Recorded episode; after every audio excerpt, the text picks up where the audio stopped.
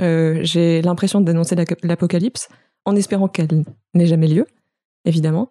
Et je, ce que j'ai comme écho, c'est que c'est assez difficile à entendre, tout simplement parce que beaucoup de gens ne sont pas au courant. Donc quand ils l'apprennent, c'est de toute façon un message qui est pas facile à, à entendre. Et puis parce que euh, finalement, c'est assez dur pour eux, me disent-ils, que ce soit une femme relativement jeune et avec le sourire qui leur parle Mm. de la fin du monde. Et ça pose des questions parce que avec quel type de voix et avec quel type euh, de message on est censé parler de ce sujet. Ça pose beaucoup de questions sur euh, sur ce que veulent entendre les gens et c'est aussi des questions que sur lesquelles je travaille à titre personnel. C'est-à-dire comment communiquer quelque chose qui est très négatif par essence.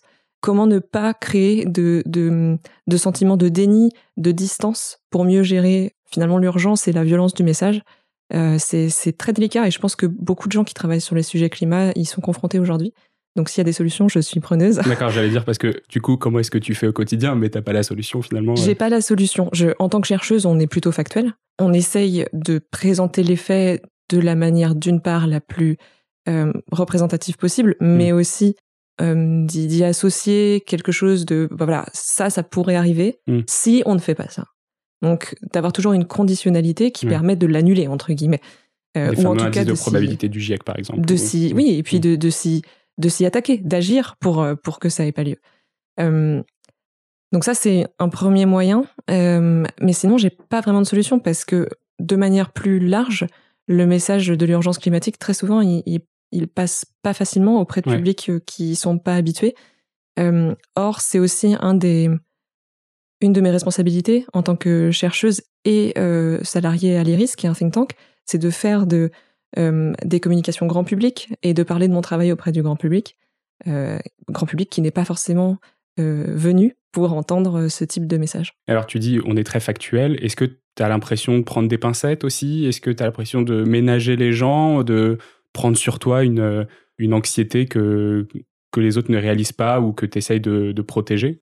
Non, pour le coup, je prends pas de pincettes euh, quand je quand je parle de, de certains chiffres. Euh, je vais simplement préciser dans quel contexte ils ont été produits ces chiffres et euh, s'il peut y avoir euh, des estimations qui pourraient être plus faibles, par exemple, et pourquoi. Donc essayer de contextualiser certains chiffres. Je vais pas prendre particulièrement de pincettes. Par contre, je vais essayer de montrer qu'on peut éviter euh, ce chiffre-là. Et souvent, ce qui me revient, c'est que les gens ne comprennent pas pourquoi il n'y a pas de solution technique Mm. disponible. Ça, c'est vraiment un, un écueil. Euh, par exemple, pour la montée des eaux, qui est un de mes sujets, puisque je travaille aussi un peu sur euh, le milieu maritime, quand on parle du nombre de déplacés prévus euh, sur les zones littorales, souvent, les personnes euh, qui lisent ou qui écoutent mon propos vont venir me voir ou me questionner sur la possibilité de construire des digues et pourquoi Mm. on n'y pense pas? Et c'est ça qui est le plus compliqué pour moi. C'est pas le- la première partie où j'annonce le chiffre qui est issu de travaux qui ne sont pas les miens. Euh, souvent, c'est, ce sont des travaux, euh, d'ailleurs quasiment tout le temps, ce sont des, des travaux de scientifiques du GIEC ou euh, de rapports d'experts de, de- d'agences onusiennes. Ça va être de, de leur annoncer la mauvaise nouvelle de la limite de la technologie Oui. et de ce qu'on peut faire en tant que société pour lutter contre ces conséquences du changement climatique. Et ça, c'est vraiment la partie de briser finalement le, le petit espoir le qu'ils rêve, ont. de, le rêve de on, on va s'en sortir de toute façon, la technologie nous sauvera. euh. Exactement. Oui. Ça, c'est la partie la plus, la plus délicate parce qu'on a déjà annoncé une mauvaise nouvelle. Ils nous supplient, entre guillemets, d'accepter leur solution et on est obligé de leur, euh, leur dire que non, cette solution, elle elle sera pas suffisante. Oui. Euh, sinon, on l'aurait déjà fait et on serait pas là en train d'a- d'annoncer ces Ce mauvaises que les gens n'acceptent pas, c'est l'irrévocabilité euh, de la chose et le fait que ce qu'on annonce, en fait, c'est pas, euh, même si c'est conditionnel, on peut pas, enfin, on peut pas facilement le, s'en extirper. ouais. Oui, oui, Mm. oui. Et, et c'est là où il faut faire ça avec suffisamment de douceur, je dirais, pour que ce soit un message qui passe. Et en même temps, vraiment être très diplomate dans ce qu'on dit pour pas créer de déni, pour pas créer de rejet. Parce que c'est une, c'est une réaction relativement euh, commune de dire bon, bah, ma solution n'a pas été approuvée, entre guillemets, je vais continuer telle quelle, puisqu'on n'a pas la solution. Ou euh, ça aurait pu être une solution, mais on l'a- on- vous venez de dire qu'on la choisit Mm. pas. que je vais continuer aussi. donc ça, c'est vraiment un équilibre difficile à trouver.